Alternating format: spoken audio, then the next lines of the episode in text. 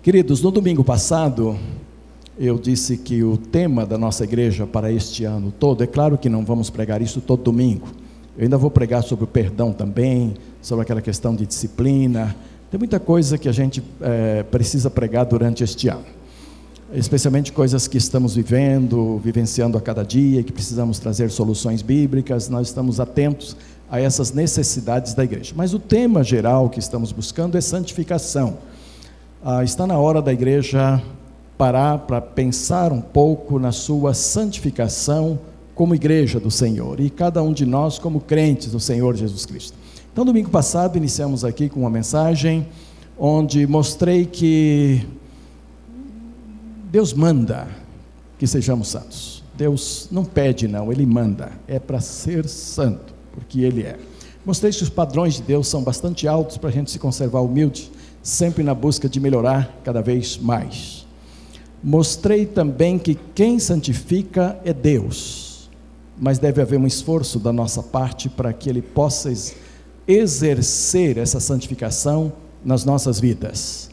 E terminei mostrando que Deus nos disciplina visando a santificação, diferentemente dos homens que disciplinamos os nossos filhos, às vezes até com objetivo egoísticos, ou outras vezes apenas para formar caráter, o que é muito bom, às vezes para fazê-los um crente, o que é muito bom, mas Deus nos disciplina sempre visando que nós sejamos coparticipantes da sua natureza santa.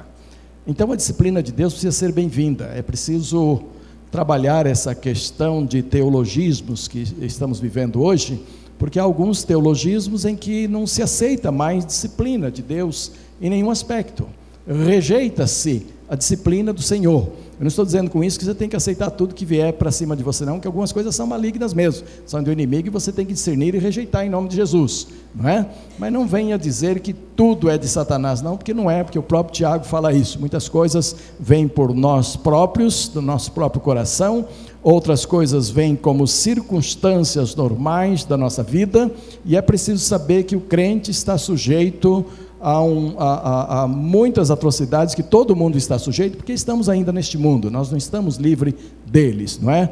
E, e eu nunca vi um atestado de óbito que constasse que o motivo da morte fora excesso de saúde. Eu não encontrei isso ainda. Há sempre, mesmo nos verdadeiros crentes, naqueles crentes que impressionam a gente, sempre são levados Deus permitindo algum tipo de enfermidade alcançar suas vidas e, e levá-lo. Hoje nós tivemos um culto maravilhoso, um culto de, de sepultamento da nossa irmã, um culto de ação de graças pela vida da nossa irmã Isaura, uma santa mulher de Deus que deixou-nos exemplos claríssimos, mas lá está, ela foi levada por uma doença chamada câncer, não é? Ah, domingo passado oramos por um rapaz nosso aqui, Eduardo, novinho de tudo, que está enfrentando esse momento. Falei com a esposa dele antes deste culto e ele reagiu muito bem à, à quimioterapia nesta semana. Houve uma reação de melhora na sua vida e na semana que vem ele já começa a receber algumas visitas e eu mesmo estarei lá visitando também. Estamos acompanhando este moço. E o que desejamos é que Deus o cure, não é? E devemos buscar isto mas não precisamos pensar que ele está com câncer porque pecou, ou porque está fora da vontade de Deus, ou alguma coisa assim. Ah, de repente, e eu sei no caso dele, eu sei que ele tem aprendido muitas coisas com o Senhor e ele está caminhando na santidade que Deus deseja no meio de uma aprovação muito grande pela qual ele está passando. E é preciso que nós tenhamos esta visão, que Deus nos disciplina visando a santidade da nossa vida. Então hoje vamos prosseguir e hoje vou tratar do, do crente e o processo da santificação. Abra sua Bíblia em Isaías capítulo 6. Isaías capítulo 6, versos 1 a 8. Abra o seu texto aí e eu vou ler na, na linguagem da NVI. Isto é bom porque se o seu texto é diferente, fica mais enriquecido naquilo que vamos ler. Isaías 6, 1 a 8. O crente e o processo de santificação. No ano em que o rei Uzias morreu, eu vi o Senhor assentado num trono alto e exaltado, e a aba da sua veste enchia o templo. Acima deles estavam serafins. Cada um deles tinha seis asas. Com duas cobriam o rosto, com duas cobriam os pés e com duas voavam. E proclamavam uns aos outros: Santo, Santo, Santo é o Senhor dos exércitos. A terra inteira está cheia da sua glória. Ao som das suas vozes, os batentes das portas tremeram e o templo ficou cheio de fumaça. Então gritei: Ai de mim, estou perdido, pois sou um homem de lábios impuros e vivo no meio de um povo de, de lábios impuros. E os meus olhos viram o Rei, o Senhor dos exércitos. Logo um dos serafins voou até mim, trazendo uma brasa viva que havia tirado do altar com uma tenaz, e com ela tocou a minha boca e disse: Veja, isto tocou os seus lábios, por isso a sua culpa será removida e o seu pecado será perdoado. Então ouvi a voz do Senhor conclamando: Quem enviarei? Quem irá por nós? E eu respondi: Eis-me aqui, Senhor. Deste texto, meus amados, para esta nossa noite aqui, uh, vou trazer algumas deduções que são tremenda, tremendamente claras no texto. Não haverá santificação para quem não estiver disposto a buscar o Senhor. Sem busca do Senhor, não haverá processo de santificação na vida do homem. Deus foi muito claro a este respeito: buscar-me-eis e me achareis quando me buscardes de todo o vosso coração. Então, um grande primeiro passo é buscar a Deus. O crente precisa achar, escolher um método seu, e não será necessário que todos sigam o mesmo método, o mesmo princípio, mas você precisa saber de que forma você busca a Deus. Quando é que você busca a Deus? Com que frequência você busca a Deus? Qual é o local da sua casa que você busca, que você separou para buscar a Deus? Como é que você age nesse período? Você lê a Bíblia primeiro, você canta primeiro, você confessa primeiro, você examina o texto bíblico primeiro, você agradece, você só contempla, você fica aguardando na presença de Deus Deus não está muito interessado em como você escolhe isto. Deus está interessado em encontrar você ali, buscando a presença dEle. Pode até ser, queridos, que esta busca vai variar mesmo, de circunstância para circunstância. Pode ser que num dia você vai sentar-se sozinho em algum lugar e vai dizer: Senhor, estou querendo te ouvir você vai ficar ali com Deus até ouvi-lo. Pode ser que outro dia você vai abrir a palavra e vai se aprofundar nela. Eu disse domingo passado que sem examinar a palavra não há santificação também, porque o caminho para a santificação está lá na palavra de Deus. Jesus orou: santifica-os na verdade. A tua palavra é a verdade.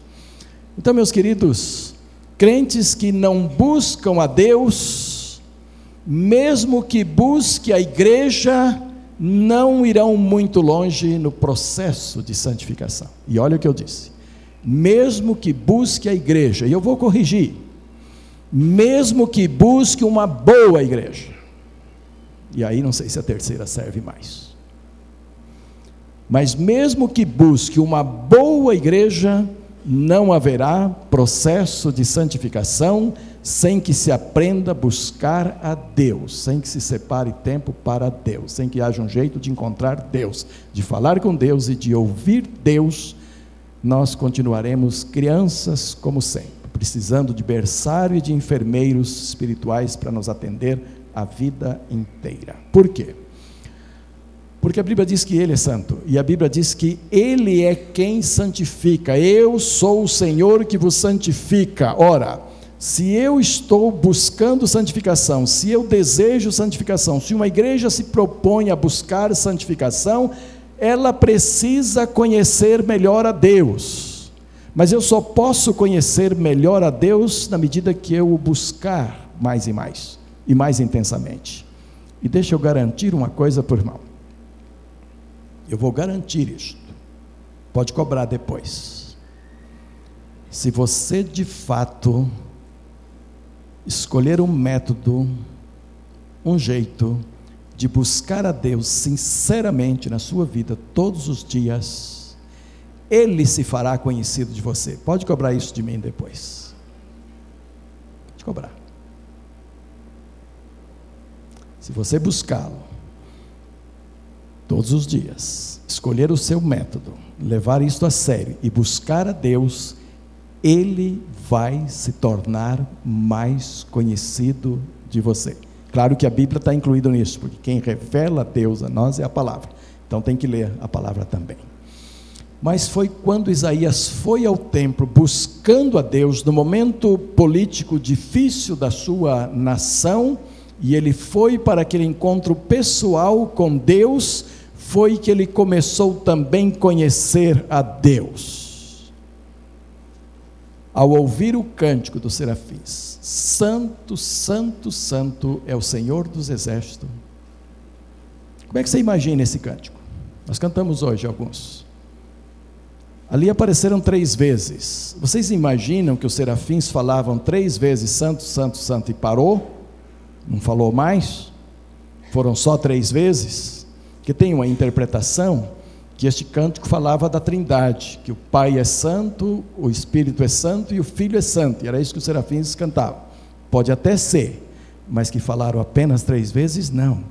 Era um cântico que estava por todo o santuário o tempo todo da adoração de Isaías, até ao ponto de Isaías perceber aquela fumaça, aquela glória do Senhor e perceber que de fato ele estava na presença de um Deus santo. Os cânticos têm essa função. Por isso que nós temos que ter cuidado com a letra que cantamos. Porque aquilo que cantamos nos ensina, os cânticos são, e especialmente em nossa época, os cânticos são extremamente repetitivos. Repete-se conceitos teológicos há muitas vezes enquanto cantamos. A outra coisa é que não cantamos cântico uma vez só, o mesmo cântico. Cada cântico tem o seu momento de crista da onda, e nesse período de crista da onda canta-se quase todo domingo os mesmos cânticos, e vai se decorando aquilo, canta-se muitas vezes aquilo entra para dentro do nosso cérebro, decoramos os cânticos, às vezes projeta lá, mas na verdade o pessoal já canta decor, e se quisermos, desce ao nosso coração e a formata em nós um conceito teológico. Então é muito importante que haja zelo por aquilo que cantamos, porque nós aprendemos com aquilo que cantamos. Se aprendermos certo, então isso trará um efeito importante sobre nossa vida, um efeito duradouro, mas se aprendermos erradamente, podemos deixar de crescer, ou até decrescer. Eu ouvi um cântico dias atrás. Ai, se eu contar, vão dizer que eu não tenho fé. É duro certos momentos. Porque se você quer ser bastante bíblico, você é taxado de não ter fé às vezes. Porque o cântico era de muita fé. Muita fé no Senhor. Só que a teologia estava distorcida. O cântico dizia assim, e eu não vou falar exatamente porque eu não tenho ele escrito aqui, mas eu vou, o Espírito sim. Dizia assim: que Deus é muito bom, que Deus é muito forte, que Deus faz tudo, que ninguém pode com ele, que ele pode tudo. E se o meu coração parar de bater, ele vai ressuscitar na hora, e eu vou continuar a viver. Essa era a mensagem. Aí, quantos corações já pararam de bater e Deus não ressuscitou? Quantos? Agora, se você passar isso, ensinar isso, e a pessoa acredita nisso, e depois um filhinho pequeno para de bater o coração e Deus não ressuscita, como é que fica Deus? O seu conceito? Você vai brigar com Deus, porque lhe ensinaram algo errado. Agora, se dissesse assim: quando o meu coração de parar de bater aqui, o outro transformado começa a bater ali, isso é bíblico. A Bíblia diz isso. Quando o meu coração de carne parar de bater aqui, o meu coração transformado vai continuar batendo ali. Agora, Deus pode ressuscitar alguém? Claro que pode. Tem feito? Tem. Vai fazer ainda? Vai. Outros casos. Mas você não pode ensinar que isso é geral, que todo coração que parar de bater, Deus vai ressuscitar. Isso não está na palavra. Está na palavra que todos nós vamos morrer. E quando nós for morrer, o nosso coração vai parar de bater, ou não é isso? Então a gente precisa ter cuidado com aquilo que cantamos, porque o que cantamos precisa formar, vai formar, quer queiramos ou não, um conceito teológico que nós vamos levar conosco. E então os serafins cantavam algo que não podia ser, que teólogo nenhum, nenhum podia colocar qualquer remendo, qualquer observação. Santo, santo, santo é o Senhor dos exércitos. Isaías teve que ouvir isto, ouvir, ouvir, até que a santidade de Deus, o conhecimento da santidade de Deus começou a mexer com a vida deste homem. Não haverá santidade também enquanto você não se conhecer melhor. E é na presença desse Deus Santo, é na presença desse Deus cuja glória encheu o templo, que Isaías pôde se conhecer melhor. E é sempre assim. Você não vai conhecer as suas limitações, você não vai conhecer as suas más inclinações, você não vai conhecer as suas misérias e conhecê-las bem, a não ser na presença de um Deus Santo. É a presença de um Deus Santo, é a consciência de um Deus Santo que mostra o quanto você precisa dele, quanto nós precisamos dele. E então, ali, Isaías na presença desse Deus Santo, sentiu duas coisas extremamente importantes. Que ele, ele, Isaías, tinha lábios impuros e que ele, Isaías, habitava no meio de povo de impuros lábios. Então ele sentiu que havia miséria onde ele habitava. Não é muito diferente de hoje. Até dentro das igrejas do Senhor há muitos lábios mentirosos até pregadores, e às vezes bons pregadores. É só conhecer a vida um pouco mais, você vai perceber que há mentiras na vida até de bons pregadores, na vida de muitos crentes. E sabe o que é que leva a isto? Não é a visão de um Deus santo anunciada pelos serafins, não, e nem cantada, e nem um templo cheio da glória de Deus. O que leva a isto é a sua visão horizontal, é a sua visão dos homens, e aí você nivela por baixo. Todo mundo faz. Não, eu minto um pouquinho, mas comparado com Fulano, estou bem demais. Comparado com o que há por aí, estou bem demais. Comparado com o que eu vejo todo dia, está bem demais. Comparado com o meu chefe, que manda dizer que não está quando está ali tomando uma cervejinha gelada, enquanto o camarada quer falar com ele, manda eu dizer que não. Comparado com ele, eu estou bem demais. Ocorre que não é para comparar com ninguém aqui, não. Sede santos, porque eu sou santo, o parâmetro é Deus. Então, quando buscamos o parâmetro verdadeiro, o parâmetro em Deus, o único jeito é nos diminuir, o único jeito é, é reconhecer nossas mazelas, nossas misérias.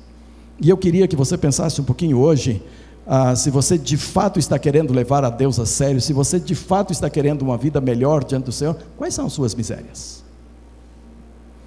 Ele citou ali mentiras, lábios impuros, mas não eram só. O livro de Isaías mostra um povo de Israel carcomido pelo pecado dos pés à cabeça. Essa é a imagem que aparece no primeiro capítulo de Isaías.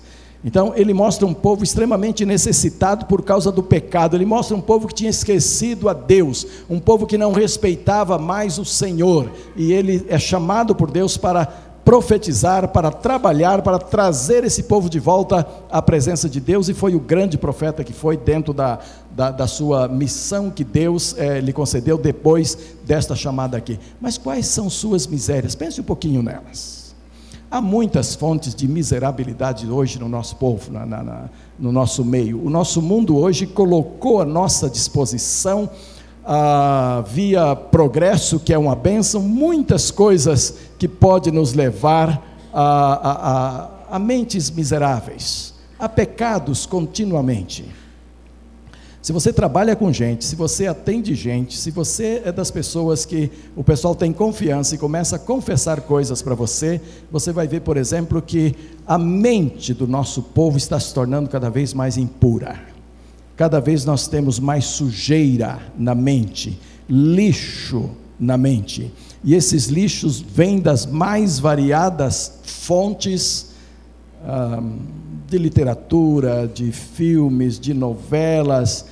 Ah, internet é uma das piores que está por aí. Por quê? Você vai lá na internet, você se tranca sozinho, você e o aparelho, e aí você viaja por vários sites diferentes, você entra em pornografia, você entra em sala de sexo virtual e você começa a trair a sua esposa sem se dar conta que está traindo, porque aquilo é entre você e o aparelho, e você não, não, de fato não está ligado à pessoa que está do outro lado, mas a sua mente vai se corrompendo totalmente a ponto de você se tornar um viciado não só em questões sexuais. A China está implantando agora uma campanha para uma campanha de ajuda aos adolescentes e jovens que não sabem mais se livrar da internet. São pessoas que ficam 14, 18, 20 horas ligadas, viajando pela internet, e aí acontece de tudo, e elas não têm mais condições de viver as outras horas, o restante que a vida lhe oferece. Está nos jornais de ontem. A China estabelecendo uma campanha para orientar como usar a internet. Parece que o Brasil já ficou para trás, porque o pessoal que trabalha nesta área, homens e mulheres estão se perdendo a cada dia, casamentos estão sendo comprometidos, porque depois de tudo isso vem, o, vem a consumação de adultério mesmo, e a, a, traição está toda envolvida ali. O pecado não é só quando ele se consuma de fato, mas se você está ali num papo sexual com alguém, ah, buscando prazer nessa conversação, isso já é pecado, faz parte das misérias que é preciso confessar a Deus. É preciso dizer para Deus que isto impede a santificação. E vocês, moços que estão se preparando para o casamento, tomem muito cuidado e se você que está se preparando para o casamento está viciado nesse tipo de coisa, converse logo com a sua noiva, procure o nosso curso de noivo, venha de noivos, venha tratar dessa situação, porque você não deve entrar para o casamento com a mente poluída como ela está. Você vai estragar o seu casamento, você vai arruinar o seu casamento. Então trate disto antes, para buscar uma purificação na sua mente, para ir para um casamento santo como Deus o quer para que você possa honrar a sua esposa, sua esposa possa te honrar e o lar venha glorificar o Senhor e não seja destruído daqui a pouco, porque essas coisas destroem. E quem está falando é um homem que lida com essas coisas, que lida com pessoas. Esse tem sido um dos maiores problemas da atualidade e muita gente não confessa nada nesta área para ninguém. Sua senha está ali guardada só entre ele o aparelho e quem mais? Quem mais sabe? Ele, o aparelho e Deus. Deus sabe. Não há ninguém que saiba lidar melhor com números do que Deus. Leia a Bíblia. Não há ninguém. Deus sabe. E a partir do momento que Deus sabe, se não houver confissão da sua área para Deus, você estará bloqueando completamente o processo de santificação na sua vida. Mas não é só essa, eu, eu perguntei quais são as misérias. Você pode ter miséria na língua. Há, há, muito crente de boca suja, há muito crente cuja língua fala muita besteira, fala muita palavra vã, fala muita sujeira, Deus não se agrada disso, porque não saia da vossa boca nenhuma palavra torpe, vã, podre. E são essas coisas todas que às vezes estão na boca de todo mundo. E é preciso ter cuidado com isso. Às vezes você é violento nas suas relações, em casa, com a esposa, com filhos, ou até com pessoas lá de fora com pouco tempo você está gritando, você está esbravejando e até batendo. Eu recebo no meu gabinete problemas de, de, de, de violência, com ataques pessoais, com, com brigas feias, infantis, que jamais poderia se nomear no meio do povo de Deus, num povo que se chama santo, num povo que adora a Deus, brigas banais, mas elas acontecem tempo todo, e as pessoas acabam se desrespeitando, e pior de tudo, não se perdoam, e então vão criando distanciamento entre um e outro, de forma que Deus, que é o autor da santificação, fica impedido de procedê-la na sua vida, não porque ele não possa, não porque ele não queira, não porque ele não tem poder para isto, mas porque o seu procedimento fecha a relação para que Deus possa vir e habitar. Deus só conseguiu chegar no coração de Isaías quando ele disse: Sou um miserável homem. Eu habito no meio de um povo podre, de língua podre e a minha também é podre, sabe? E aí Deus começou a agir. Um serafim voou, foi lá no altar onde havia brasas, pegou uma delas. Isso é simbólico, claro. Trouxe, passou ali a brasa e disse: Olha, porque, abri, porque você abriu o seu coração, a sua iniquidade foi tirada. Iniquidade, meus irmãos, pecados, malignidade dentro de nós, tendências ruins, que herdamos por causa do nosso pecado, só Deus, através de Jesus Cristo, só o sangue de Jesus é que pode nos purificar, não é? Só depois disto também é possível alguém ouvir a voz de Deus, e foi isso que ele fez. Depois de purificado, ele ouviu a voz de Deus, ouviu o clamor do Senhor, ouviu a necessidade do seu povo e pôde responder, porque quem não ouve a voz de Deus também não pode responder. E ele respondeu: Eis-me aqui, envia-me. Esse é o processo inteiro de santificação que Deus quer que aconteça com cada um de nós. Mas eu quero avançar um pouco mais.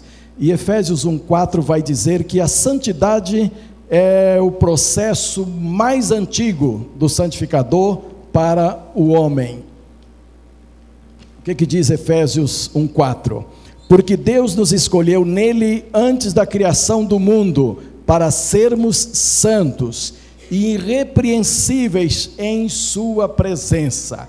Deus nos escolheu em Jesus Cristo, pronome nele aqui se refere a Jesus Cristo, que está sendo tratado no texto, porque Deus nos escolheu nele em Jesus, para a santificação. Meu irmão, minha irmã, Sabe quando é que você foi escolhido para ser santo? Esse texto diz assim: olha, que foi antes da fundação do mundo. Quer dizer, Deus não trabalha sem objetivo, Deus não trabalha sem meta. Antes da fundação do mundo, Ele nos escolheu para sermos santos. Olhe para o seu irmão ao, ao lado. Se a cara dele não for cara de santo, diga para ele: Deus te escolheu para ser santo antes da fundação do mundo. Sabe o que vai acontecer? A cara dele vai começar a se transformar, porque ele vai começar a entender que ele foi escolhido para ser santo, entendeu? É muito difícil olhar para uma cara assim e, já achar que é cara de santo. A gente tem que aceitar isso como verdade teológica, entendeu? Tem que aceitar isso como palavra de Deus e então dizer: olha, a cara não é, mas, mas o cara é, entendeu? A cara não parece, mas ele é, porque a Bíblia diz que ele foi escolhido antes da fundação do mundo para ser santo, então é. E sabe o que vai acontecer? Aí você diz assim: bom, eu não ia com a cara dele, mas agora que eu sei que ele foi escolhido, ela foi escolhida para ser santa antes da fundação do mundo, agora eu vou com a cara dele, porque ele é o cara para ser santo. Entendeu? É. Viu? Talvez haja alguém aqui que nunca entregou a vida a Jesus, nem começou ainda uma caminhada com Jesus. Deixa eu dizer uma coisa: no dia que você entregar a sua vida a Jesus, você já vai entender que você foi escolhido por Deus em Jesus antes da fundação do mundo. Isso é tremendo, meus irmãos. A minha aliança com Teresa tem escrito dentro: escolhidos um para o outro antes da fundação do mundo. E nós queremos viver um casamento assim, é para morrer juntinho, enterrar os ossos juntinhos. Em algum lugar. Precisa morrer no mesmo dia, naturalmente, mas depois coloca lá juntinho. Para continuar, perto. Talvez não sinta mais nada, mas está ali, entendeu? Fomos escolhidos antes da fundação do mundo. Agora, para alguém reconhecer que o seu casamento foi escolhido antes da fundação do mundo, o princípio não é este que eu estou falando, o princípio é outro. É quando você entende que foram feitos um para o outro, o casamento é da vontade do Senhor e só a morte vai separar. Mas para você entender que cada um aqui e outros que estão ali fora e outros que estão aí na rua, em tantos outros lugares, do povo que Deus ainda vai chamar, do povo que Deus ainda vai trazer, Todos fomos escolhidos antes da fundação do mundo. Esse é o projeto mais antigo que existe para a nossa vida. Percebem? E é preciso dar graças a Deus por isto. E é preciso honrar isto diante de Deus, porque Ele nos escolheu para isto. Isto é privilégio, meus amados, que só crente tem, ninguém mais. Por favor, pense nisso. Sinta-se um escolhido altamente privilegiado por Deus, porque Deus o escolheu para ser santo, santa, antes da fundação do mundo, e Deus quer que isto ocorra na sua vida, e Ele está disposto a fazer toda a parte dele para que isto ocorra. O alvo de Deus, ao te escolher antes da fundação do mundo, era a sua santificação, Ele não mudou de alvo, Ele continua trabalhando nisto. E aí você diz assim: ah, mas e aí, com todas as fraquezas, do jeito que a gente é e tal. Já leu Hebreus 11? Eram homens semelhantes a nós, eram mulheres semelhantes a nós, tiveram suas falhas também. E a Bíblia os coloca lá naquela galeria como santos homens e mulheres de Deus, dos quais o mundo não era digno. E é possível que hoje aqui haja muita gente dos quais o mundo não é digno. Se você for daqueles que não se envergonha do nome de Jesus, não se envergonha do sangue de Jesus, não se envergonha de ser crente, não se envergonha de contar isto às pessoas e vive uma vida digna, este mundo não é digno da, da gente. É a Bíblia que diz, não é? O crente conta, sempre que desejar, com a presença do Espírito Santo de Deus para implementar nele a obra santificadora de Deus. Eu vou explicar isso aqui porque pareceu um pouco perigoso teologicamente falando. Ora, não ensinamos que o Espírito Santo veio, veio para ficar e está dentro de cada um de nós? Ensinamos, não é verdade? Então por que, que eu digo aqui o crente conta sempre que desejar. Olha, ele conta sempre. Se o Espírito Santo está ali, ele conta sempre. Não, senhores. Porque a Bíblia diz assim: não resistais ao Espírito Santo de Deus, não menti ao Espírito Santo de Deus, não extingais o Espírito Santo de Deus. Ele está lá. Mas se você não quiser obedecê-lo, você não vai obedecer. Então há muitos crentes rebeldes para com o Espírito Santo do Senhor. Há crentes tão rebeldes que o Espírito Santo está tocando a campainha no seu ouvido o tempo todo, dizendo: não vai, não vai, não vai, que é um precipício. E ele nem olha para responder, ele diz: eu vou. E vai, e cai, e vai para a lama.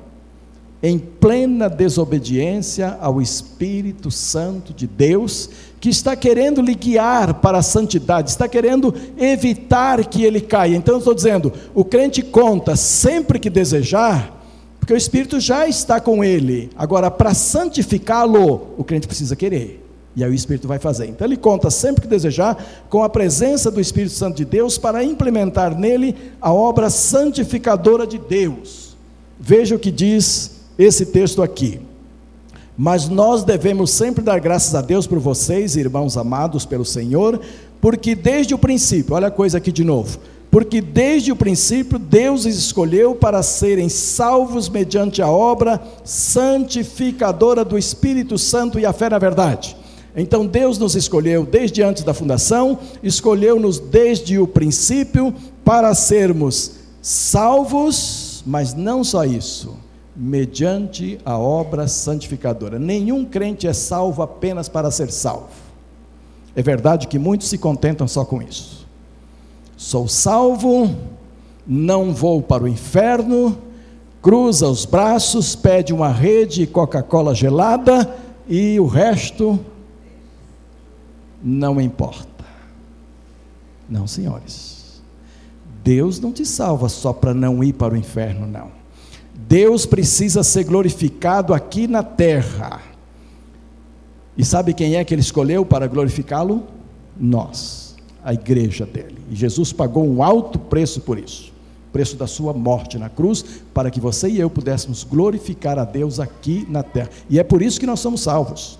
Nós não somos salvos como alvo primeiro da parte de Deus para não ir para o inferno. Esse é o nosso egoísmo que nos leva a isto. É a nossa necessidade de não ir para o inferno. É o nosso medo do inferno, o nosso medo de Satanás, e é claro que realmente precisamos ir para o céu e queremos ir para o céu, mas Deus, na sua intenção de nos salvar, não tinha como primeiro objetivo levar você para o céu. Não tinha como primeiro objetivo salvar a sua vida para você glorificá-lo aqui na terra. É aqui que Deus precisa da nossa glorificação, não é lá. Lá a coisa vai acontecer automaticamente. Quando nós formos para lá, meus amados, nós vamos glorificar dia e noite, não, porque lá não tem noite. Dia e dia e dia, eternidade afora, estaremos glorificando o Senhor o tempo todo, quase que automaticamente porque lá viveremos para isso, o pecado não mais é, nos atormentará, o inimigo não mais tocará o dedo nas nossas feridas, não haverá mais é, tropeços da nossa parte, não haverá mais ah, ênfase às nossas limitações e aos nossos pecados, é aqui que Deus precisa de ser glorificado. Sabe, a Bíblia diz que os anjos desejaram vir aqui pregar o Evangelho. Vocês já pensaram um templo desse lotado? Ah, 30% de crentes, 70% de não crentes, e de repente desce um anjo enorme aqui pelo telhado, alado com asas enormes, vestes brancas, fica ali penduradinho, sem corda nenhuma para segurá-lo, e começa a pregar. Olha, eu me arrepio. Vamos pedir? Porque aí ele termina de pregar e fala assim: todos vocês precisam de Deus, precisam de Jesus, ele veio aqui para isso. Sobe de novo. E vai ficar lá com Deus. E vai glorificar a Deus. Aí o camarada olha para o outro e diz assim: ah, mas assim é fácil. Ele não vive aqui, ele não tem patrão aqui, ele não tem salário minguado, ele não tem conta bancária que fica sem saldo, vazia, ele não tem perseguição nenhuma ele não tem dificuldade nenhuma, para ele é muito fácil, vem aqui, dá o recado, volta para Deus. Aí o sujeito olha para o outro e diz assim: Eu quero ver você. Não, para mim também não dá. Nós não somos anjos nesse sentido de perfeição. E eu penso, e a teologia não esclarece, então eu penso que uma das razões fortes de Deus não ter deixado os anjos fazerem isto e ter uh, uh, preferido que os homens fizessem está exatamente nisto. É porque um camarada vai olhar para a sua cara e vai dizer: pô, o camarada não tem cara de santo, não, mas ele está glorificando a Deus. E começa a te conhecer melhor, diz assim: puxa, ele tem até uma carinha assim, sabe? Que bota certas dúvidas, mas agora que eu estou conhecendo o sujeito, aquilo é só cara, viu? Ele realmente conhece a Deus, ele realmente glorifica. Que sujeito legal. E sabe quando o sujeito começar a abrir o coração para você e dizer assim: não, para mim não tem jeito, eu sou muito pecador, eu faço isso, eu faço aquilo, eu faço. E aí você olha para ele e diz: olha, já fiz pior. Houve um tempo que eu já fiz pior, mas Jesus entrou na minha vida, me transformou completamente e hoje eu estou livre de tudo isso que você faz e de mais que eu fazia ainda. E por causa de Jesus é que eu posso servir a Deus hoje, é porque a minha vida foi limpa. Aí diz: ah, se você com essa cara pôde chegar a esse ponto, a minha é um pouco melhor, então também posso. É. As pessoas sempre pensam que são melhores, ou mais bonitas, ou mais simpáticas, ou se trajam melhores, sempre tem essa coisa, não é? Então vai dizer, bom, se você assim chegou a esse ponto, então eu também posso. Eu penso que a forte razão de Deus para que os anjos não estejam pregando aqui entre nós e, e levantando um monte de conversões para Deus, é que Deus quer que homens e mulheres pecadores passem por uma transformação santificadora, busquem o caminho da santificação e diga para os demais pecadores: isto é possível, porque aconteceu comigo. E aí eles vão dizer: ah, então eu quero esta vida. Sabe o que é que acontecia na igreja primitiva? Quando os homens pediam assim: que faremos, varões irmãos, para ser como vocês são? Que faremos para viver esse tipo de vida? E aquela igreja começou a viver um tipo de vida que a, a sociedade queria, os homens queriam, e começaram a vir para dentro da igreja, de modo que a Bíblia diz: todos os dias acrescentavam ao Senhor os que iam se convertendo. Sabe por quê? Porque eles olhavam para aquelas vidas e eu quero ser assim. O nosso grande problema hoje, a nossa grande dificuldade hoje, eu dou graças pela graça de Deus que supera este problema é a nossa falta de testemunho saudável no meio cristão. Às vezes eu tenho vergonha de ser pastor. E não tenho vergonha de dizer aqui, diante deste público, porque eu sei que vocês entendem exatamente o que eu estou dizendo. Há tantas coisas que ocorrem por aí, e quando um pastor faz qualquer coisa que serve de prato para a mídia, a coisa aparece, e aparece de uma forma humilhante para todos nós. E não dá mais para dizer que é mentira, não dá mais para dizer que é equívoco, não dá mais para dizer que não aconteceu, aconteceu de fato. Aconteceu de fato. Não pensa hoje que saindo com a Bíblia na mão o pessoal vai te considerar honesto. Bíblia hoje já se transformou em depósito de drogas. E, as, e os policiais vão lá radiografar, ver e já tiraram muita coisa dentro da Bíblia. Muita coisa ruim. Então não adianta botar a Bíblia na mão e sair e dizer, eu sou crente, eu sou crente. Na época que eu, que era criança, quando os homens da igreja diziam, nós somos crentes, o incrédulo acreditava e não precisava nem tirar um fio do bigode. É crente? É. Pronto, pode, pode vender. Pode, tem, tem uma história aqui da nossa igreja que me comove tremendamente. Ouvi dos nossos jovens, ela não foi contada aqui, eu saiba em público ainda, e aí eu vou tirar o privilégio deles, viu, jovens? Felipe, o pessoal todo aí. Nossos jovens foram para uma papelaria fazer um trabalho aqui que eles precisavam, e chegando lá foram contratar os serviços e tal, depois pediram um desconto e o dono anuiu e deu um desconto de 10%. Fizeram as contas, viram o total e tal e pediram de novo, só que não tinham se identificado ainda. Pediram de novo um novo desconto. E aí, para justificar esse novo desconto, eles disseram: Nós somos da igreja, nós somos da terceira igreja batista, você conhecer, lá é uma benção. Ah, vocês são da igreja? Não faço mais, nem com desconto, nem com preço normal e nem que me paguem mais vão embora. Não faço nada para crente mais de igreja nenhuma, porque já levei prejuízo demais com essa raça. Vocês já pensaram?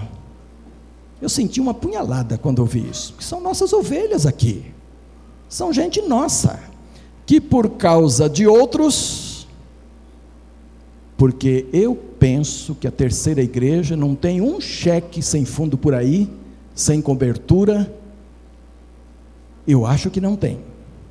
Não estamos recebendo cobranças aqui.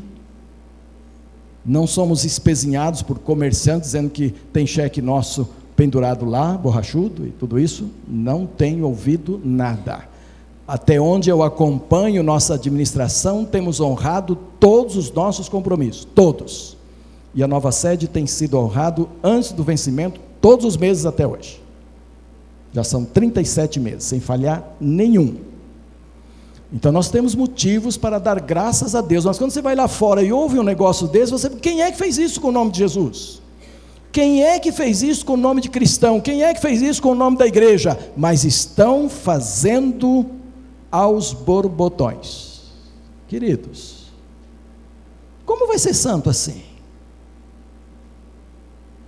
A igreja, de um modo geral, está crescendo. A igreja evangélica no Brasil, de um modo geral, está crescendo, está crescendo até espantosamente. Mas e as transformações?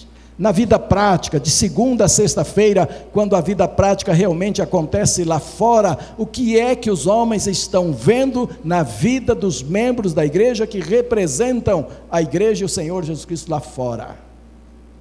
Se eles não virem homens e mulheres sérias, dignas de Deus, responsáveis por seu procedimento moral e ético em todos os aspectos a que forem cobrados, o mundo não vai crer em Jesus, apesar das igrejas se encherem. Há métodos hoje que pode encher a igreja, inchar a igreja, mas não de convertidos, de amigos, de amigos. A igreja tem mais chance de se encher do que clubes. Saibam disto.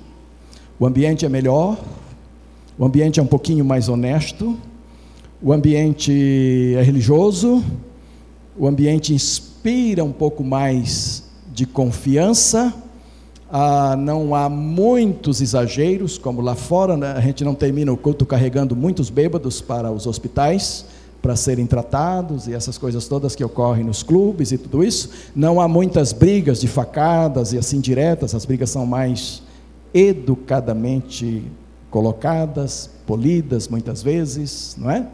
Então a igreja, ela tem tudo para atrair pessoas, encher-se de pessoas, sem que essas pessoas tenham uma experiência profunda com Jesus e busquem a santificação que Jesus oferece. Eu preciso terminar, meus amados. O Espírito Santo é o agente de Deus, o homem é o alvo no processo de santificação. Estamos terminando. Ao crente cabe, na verdade, buscar a santificação para que o processo seja efetuado. Ah,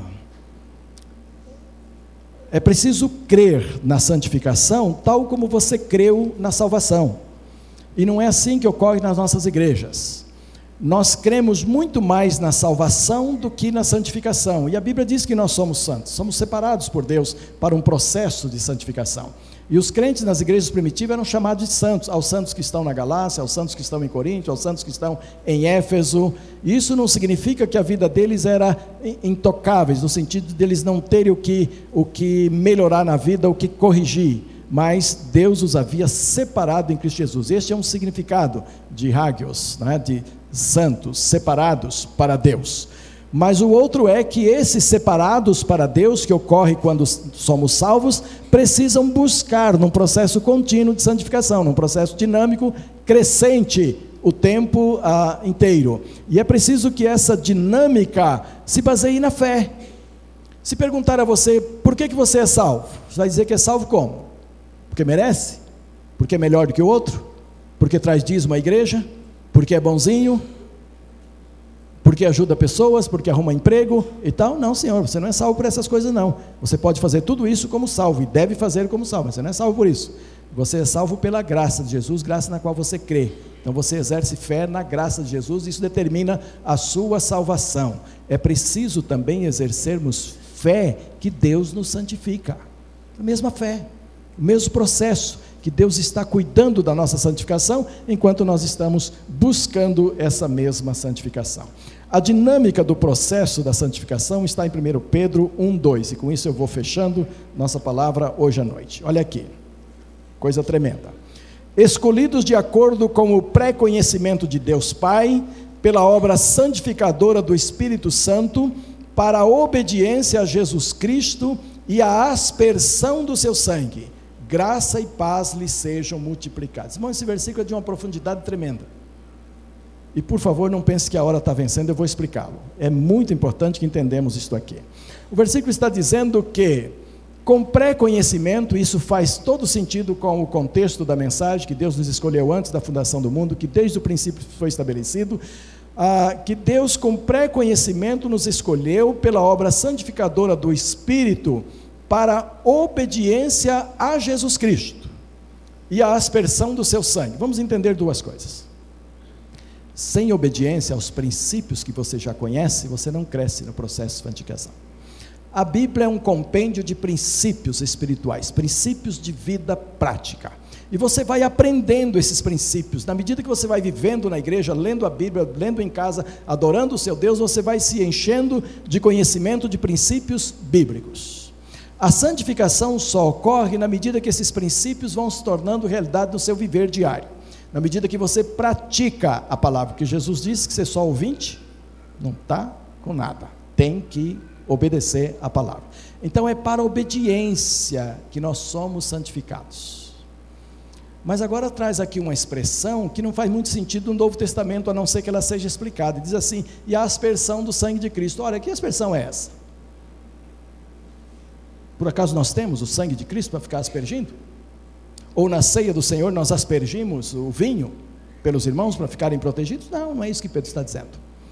Ele está buscando uma figura lá do Velho Testamento, quando o sangue do Cordeiro Pascual foi é, foi aspergido na, na, na, nas portas das casas e aquelas casas ficaram protegidas. Agora, isso é muito sério, estando no Novo Testamento, porque eram sombra e deveria ter ficado lá. Agora, Pedro, no Novo Testamento, traz isso de volta e disse que a aspersão ainda funciona.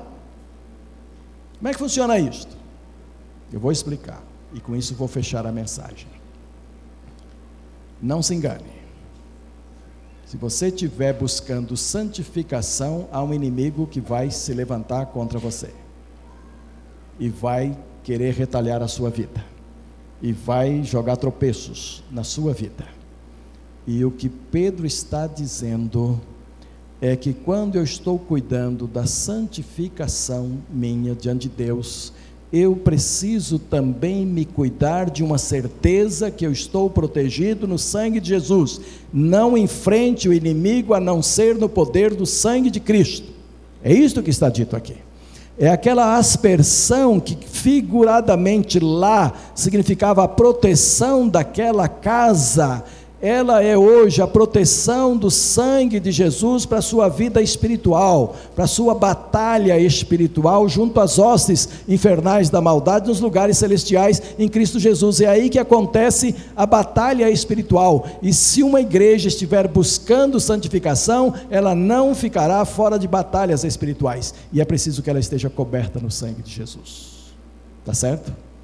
Então, se amanhã você for realizar uma missão difícil, for enfrentar o inimigo que está destruindo uma vida ou querendo destruir uma vida, cuide para que alguém lhe fique dando cobertura espiritual através do sangue de Jesus, para você estar protegido.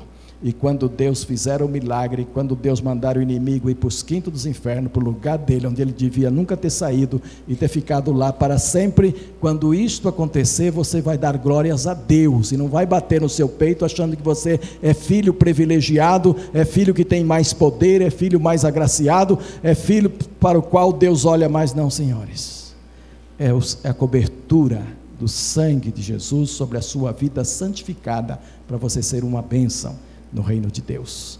Deus não nos santifica para nós nos tornarmos altivos como resultado da santificação. Ele nos santifica para que nós sejamos bênçãos no reino do Senhor. E é assim que Deus quer que nós busquemos a santificação. Ver a Deus é um alvo escatológico de todo crente antecipado aqui na terra pela paz e a santificação. Ver a Deus é um alvo, todos nós queremos ver a Deus. Eu iniciei minha mensagem domingo passado assim. Por isso é escatológico, porque vai acontecer. Agora, ele é antecipado aqui pela paz e a santificação. Tanto quanto seja possível, tem de paz com todos os homens. E a santificação, sem a qual ninguém verá o Senhor. Eu quero orar agora, e eu não vou chamar aqui na frente, mas eu vou pedir que fique de pé aquela pessoa, aquelas pessoas que têm alguma área na sua vida onde Deus precisa trabalhar, como trabalhou na vida de Isaías, na área da língua, certamente trabalhou em outras áreas também, na área do conhecimento e tudo isso. E se você nesta noite identifica neste momento alguma área na sua vida que Deus precisa trazer uma brasa, para santificá-la, para purificá-la, para colocá-la melhor. Fique em pé no seu lugar onde você estiver e eu vou encerrar orando neste momento pela sua vida, por todos nós, porque tratamos de um assunto extremamente sério na noite de hoje. E que será mais tratado outras vezes também, não só por mim, mas por outros pregadores da igreja também. Mas é um assunto que nós estamos querendo que Deus trabalhe isto na nossa vida, graças a Deus. Deus querido, tu sabes quanto isto é sério e quanto eu mesmo tremo diante de verdades ditas aqui, porque eu sei que o Senhor deseja isso de todos nós. E eu sei que não é fácil empreender esta empreitada diante do Senhor na busca de santificação. Mas eu sei que este é o teu desejo, eu sei que é isso que o Senhor quer de cada um de nós. Eu sei que é isso que a tua palavra pede, e por isso eu quero pedir agora, ó Deus, uma intervenção direta do Senhor nas nossas vidas. São tantas áreas que precisam ser consertadas, são tantas áreas que precisam ser melhoradas. E eu te peço, Pai, atue nas nossas vidas, cada um de nós olha para o nosso coração, para a nossa confissão, para aquilo que estamos declarando diante do Senhor, que são áreas onde o Senhor precisa trabalhar, especialmente nas mentes do nosso povo, onde Satanás tem entrado com tanta força, ó Deus, e tem colocado tanto lixo, tanta sujeira ali, ó Pai. Vai tirando, Senhor, retira isto, para que tenhamos mentes purificadas mentes que levaram cativos na cruz de Cristo todo sentimento impuro, todo sentimento vaidoso, todo sentimento orgulhoso, todo sentimento de inveja, todo sentimento de sujeiras sexuais, de distúrbios sexuais, ó Deus, limpa o teu povo, purifica os nossos jovens para casamentos sadios, casamentos que glorifiquem o teu nome casamentos que conservem a santidade, onde o teu nome seja honrado, engrandecido. Abençoa os nossos pais de crianças pequenas, para que gastem tempo com elas, ensinando, formando caráter maduro, formando consciência plena, porque o mundo que está aí é muito difícil para nós. Abençoa esses pais para que sejam líderes de seus filhos, abençoadores, ensinadores, e firmes na palavra para conduzi-los no caminho do Senhor, ó Deus. Purifica, ó Deus, toda a tua igreja, para a honra e glória do teu santo nome. É no nome de Jesus que eu oro agora e sempre. Amém.